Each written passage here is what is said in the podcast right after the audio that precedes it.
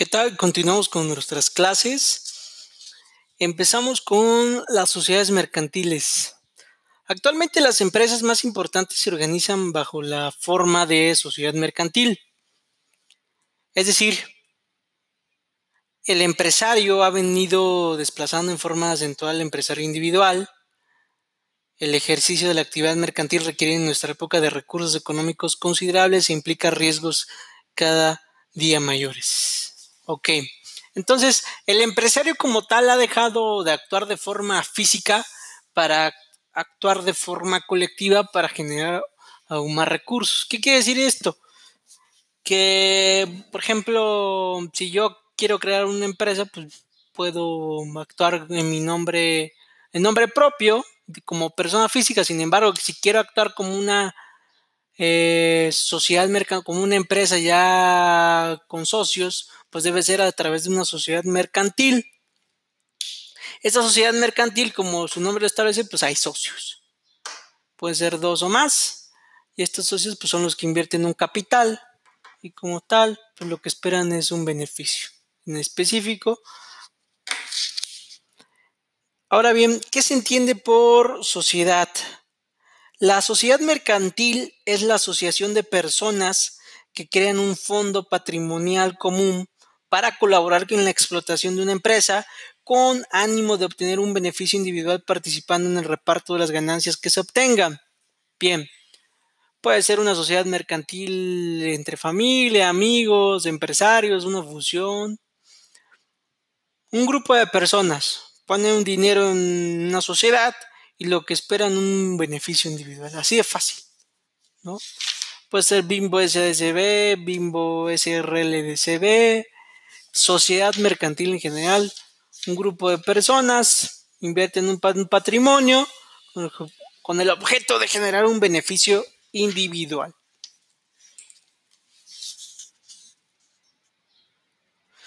Eh, se puede considerar que una sociedad mercantil nace como consecuencia de un contrato, es decir, la sociedad mercantil es el resultado de una declaración de voluntad contractual.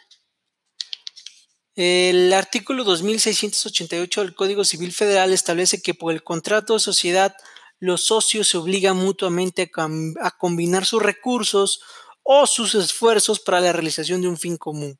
Esta definición puede aplicarse al contrato de sociedad mercantil. Entonces, pues sí tenemos una base legal con la cual podemos definir el contrato de sociedad.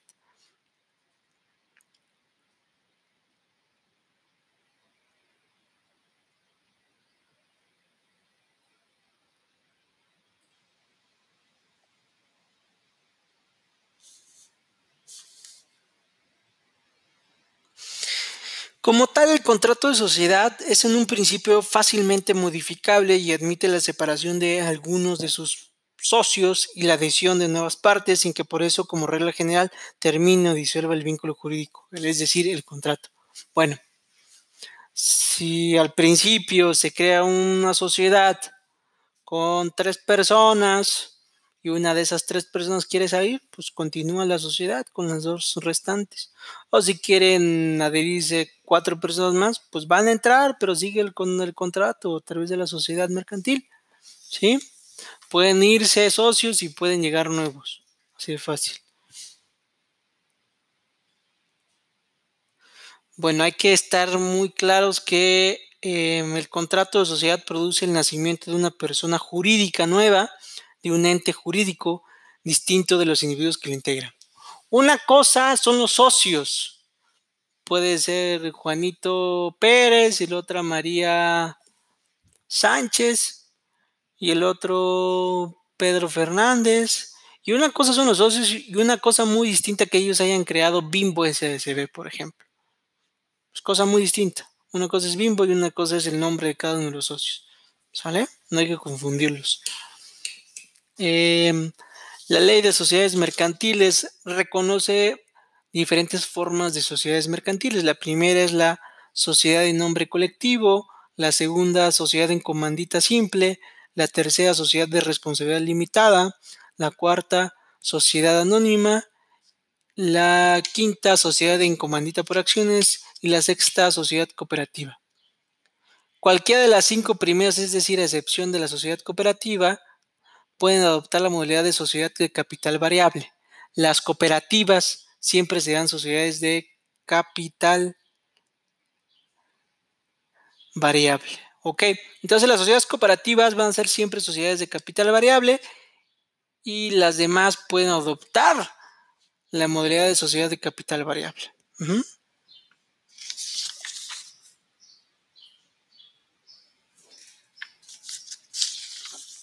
Ok, continuamos. Por otro lado, existen eh, diversos criterios de clasificación acerca de las sociedades. Una de ellas son las sociedades personalistas. Esto es, las sociedades pueden ser organizadas jurídicamente en función de las personas de los socios o por el contrario en función de las aportaciones de capital de los mismos. Bueno, pueden ser una cosa los socios una y otra muy distinta las aportaciones que hace cada socio. ¿Sale? Por lo general son las aportaciones. Por otro lado están las sociedades de responsabilidad limitada, limitada y mixta. Las sociedades mercantiles son personas jurídicas y por tanto responden al cumplimiento de sus obligaciones con todos sus bienes. En este sentido, debería afirmarse que todas las sociedades son de responsabilidad ilimitada.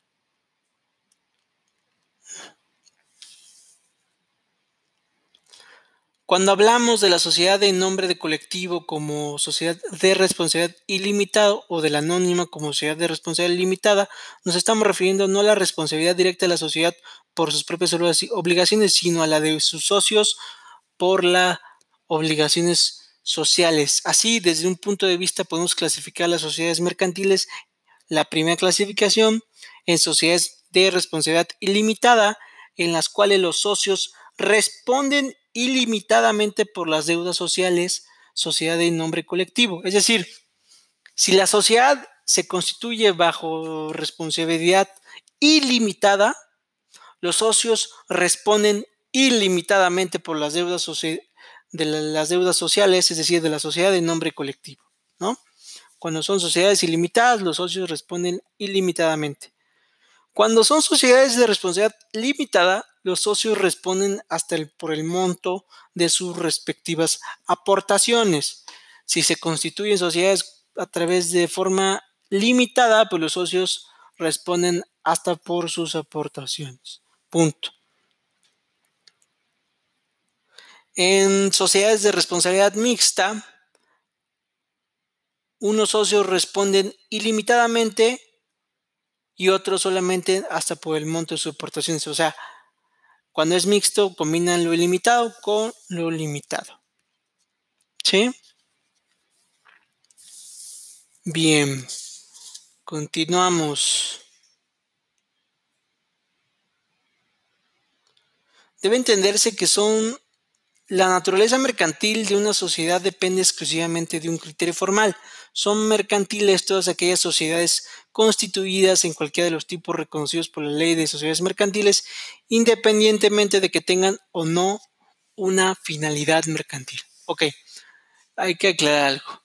Si se constituye una sociedad con base en la ley de sociedades mercantiles, es una, una tiene una finalidad, eh, es un tema mercantil exclusivamente independientemente de que tengan o no una finalidad mercantil. Ojo, ¿eh? Por el simple hecho de que sean eh, constituidos conforme a la ley de sociedades mercantiles, pues se deben considerar mercantiles. La naturaleza civil de una sociedad, por el contrario, sí depende del carácter de su finalidad. La sociedad civil supone la realización de un fin común de carácter preponderantemente económico, pero no constituye una especulación comercial. La sociedad civil por su finalidad y mercantil por el tipo adoptado. Esto es una sociedad, materialmente civil constituida para la realización de un fin común de carácter económico, pero que no constituye una especulación comercial que adopte cualquiera de los tipos sociales reconocidos por nuestra ley de sociedades mercantiles. Una sociedad de tal especie quedará sujeta a la legislación mercantil y se reputará mercantil para todos los efectos legales. Como lo dijimos, si es constituida con la ley de sociedades mercantiles, pues va a ser mercantil, punto. ¿no? A pesar de que no constituye una especulación comercial.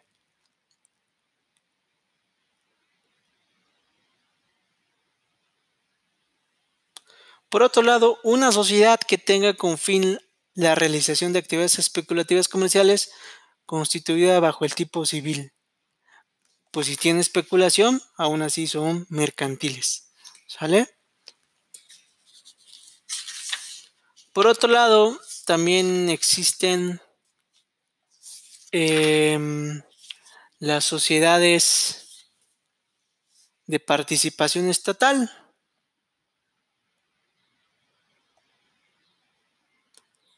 En estas sociedades interviene el Estado en el ámbito económico, en sus tres niveles, a nivel federal, estatal, municipal. La Constitución Política en su artículo 28 establece los ámbitos de la participación del Estado en la actividad económica. A ver, dice, no, ese artículo 28 dice, no constituirá monopolios las funciones que el Estado ejerza de manera exclusiva en las siguientes áreas estratégicas. ¿Cuáles son esas áreas estratégicas? Correos, telégrafos, radiotelegrafía, petróleo, demás hidrocarburos, petroquímica básica, minerales radioactivos y generación de energía nuclear, electricidad y las actividades que expresamente señalan leyes que expide el Congreso de la Unión la comunicación vía satélite, los ferrocarriles son áreas prioritarias para el desarrollo nacional en términos del artículo 25 de la Constitución. Bien, pues esas son las áreas estratégicas en las cuales pues eh, no habrá como tal una sociedad mercantil, pero sí habrá una sociedad de participación estatal. ¿Sí? Eso es importante para que ustedes pues distinguen que puede haber sociedades que las ejerza exclusivamente el Estado por ser áreas estratégicas que así establece la Constitución. Le repito,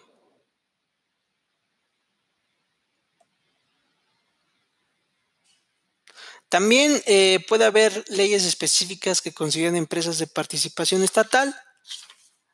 Bueno, diferente a las sociedades, pero son empresas de participación estatal, está la Ley Orgánica de la Administración Pública Federal, que establece como empresas de participación estatal mayoritaria las sociedades nacionales de crédito, las sociedades de cualquier otro naturaleza, incluyendo las organizaciones nacionales auxiliares de nacionales de crédito, así como las instituciones nacionales de seguros y fianzas en que satisfagan alguno o varios de los siguientes requisitos. En esencia es eso. ¿Vale? Por otro lado, la Ley Federal de Entidades Paraestatales dispone que las empresas en que participe mayoritariamente el gobierno estatal o una o más entidades paraestatales deberá tener por objeto las áreas prioritarias conforme al artículo 25, 26 y 28 constitucional, particularmente tendientes a la satisfacción de los intereses y necesidades populares. Ok, entonces hay tres vertientes. Una, las sociedades de participación estatal, que participan el Estado en actividades estratégicas. dos, las eh, empresas de participación estatal, que ya las mencionamos, pueden ser las de inversión, crédito, seguros y fianzas, auxiliares nacionales de crédito. Y también se reconoce la ley de entidades paraestatales, que nos habla de em, empresas que participan mayoritariamente el gobierno federal, que son entidades paraestatales y como tales pues también son reguladas por el Estado. También dentro de la Administración Pública Paraestatal tenemos los fideicomisos públicos, que son los constituidos por el gobierno federal o alguna de las demás entidades paraestatales, con el propósito de auxiliar al Ejecutivo Federal en las atribuciones del Estado para impulsar las áreas prioritarias del desarrollo. Ok, entonces, ¿qué buscan eh, las entidades paraestatales? Las empresas de participación estatal o las sociedades de participación estatal. Pues un beneficio para el Estado y en general para la población. Puede ser áreas estratégicas de crédito, seguros y fianzas, etcétera, que forman parte del Estado y como tal buscan un desarrollo para la población. Ok, por otro lado están las sociedades mercantiles extranjeras. Para que las sociedades extranjeras tengan la calidad de comerciantes, se requieren que ellas o sus agencias y sucursales ejerzan actos de comercio dentro del territorio nacional. Punto. Para considerar una sociedad extranjera, pues que ejerzan actos de comercio dentro del territorio nacional. Son personas morales de nacionalidad mexicana las que se constituyan conforme a leyes mexicanas y tengan en el territorio nacional su domicilio legal. A contrario censo serán sociedades extranjeras las que constituyan de acuerdo con las leyes extranjeras y tengan su domicilio en el extranjero. A ver, se entiende que son sociedades eh, nacionales las que se constituyen bajo la ley de sociedades mercantiles o con, bajo las leyes mexicanas y sociedades extranjeras con las que se constituyen fuera de la legislación mexicana o fuera de México, ¿sale? Sin embargo, las sociedades extranjeras solo podrán ejercer el comercio dentro de nuestro territorio a partir de su inscripción en el registro público de comercio. ¿Ok? Entonces, las sociedades extranjeras también deberán inscribirse en el registro público de comercio, al igual que las sociedades eh, mercantiles nacionales. ¿Sale? Bueno, empezamos con pues las características de las sociedades mercantiles. Las sociedades mercantiles. la primera característica es la personalidad jurídica. Es decir, una sociedad mercantil, por supuesto que tiene personalidad jurídica y debe, como ya lo dijimos, estar inscritas en el registro de comercio. Y ustedes me dirán, pues, ¿qué es una sociedad mercantil? Pues es una persona moral, así lo contempla el Código Civil Federal. Por ejemplo, si hablamos de Bimbo SASB, pues hablamos de una empresa y como tal también hablamos de una sociedad mercantil y como tal también hablamos de una persona moral y o persona jurídica. ¿Entendido? Persona física somos pues ustedes o yo y persona moral, pues es una sociedad mercantil, es una empresa registrada ante, inscrita, perdón, ante el registro de comercio y como tal se le puede considerar una persona moral a la sociedad debidamente inscrita en el registro de comercio. La sociedad mercantil, también considerada persona moral, pues tiene capacidad de goce y de ejercicio. Punto. A diferencia de la persona física que a partir de los 18 años tiene capacidad de ejercicio, pues la persona moral a partir de su creación o inscripción en el registro de comercio tiene capacidad de goce y ejercicio. ¿Vale? La sociedad mercantil como tal es una persona jurídica distinta de la de sus socios y en virtud tiene un patrimonio, un nombre, un domicilio y una nacionalidad. Repito, la sociedad mercantil tiene un patrimonio, un nombre, un domicilio y una nacionalidad distinta a la de sus socios. Una cosa son los socios y una cosa muy distinta son las sociedades, el, pues el patrimonio, nombre, domicilio que tenga la sociedad mercantil. Los socios pueden ser este, extranjeros, pero la sociedad mercantil puede ser nacional. El reconocimiento de la, de la personalidad jurídica determina una completa autonomía entre la sociedad y la personalidad de los socios. Una cosa son la sociedad y una cosa son los socios, sin embargo, pues sí tienen relación porque al final los socios son los que integran la sociedad, pero en cuanto a su nombre, domicilio y nacionalidad, pues son muy distintos. Frente a terceros, la personalidad jurídica de las sociedades mercantiles produce importantes efectos. En primer lugar, los acreedores particulares de un socio no podrán mientras dure la sociedad, hacer efectivos sus derechos sobre el patrimonio social, sino solo sobre las utilidades que corresponden al socio según los correspondientes estados financieros y cuando se disuelva la sociedad. Ok, si quieren demandar a uno de los socios, pues lo pueden hacer, pero no pueden meterse con el patrimonio de la sociedad, es una cosa muy distinta, a reserva de que pues, se le demande las utilidades que se generen en la sociedad. Así de fácil.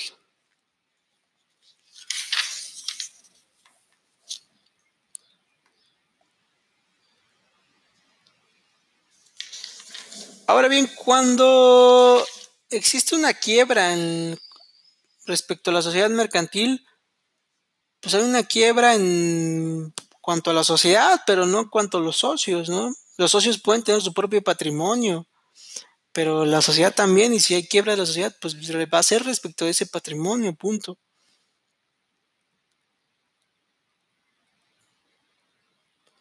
Hay que ser muy precisos que se requiere permiso de la Secretaría de Relaciones Exteriores para la constitución de sociedades. Se debe insertar en los estatutos de las sociedades que se constituyen la cláusula de exclusión de extranjeros o el convenio previsto en el artículo, fracción, artículo 27, fracción primera de la Constitución.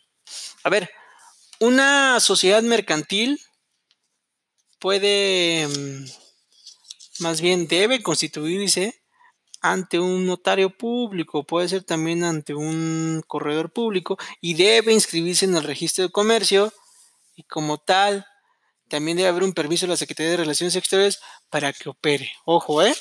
Entonces no lo olviden. Con eso seguimos en nuestra clase y nos vemos en la próxima. Gracias.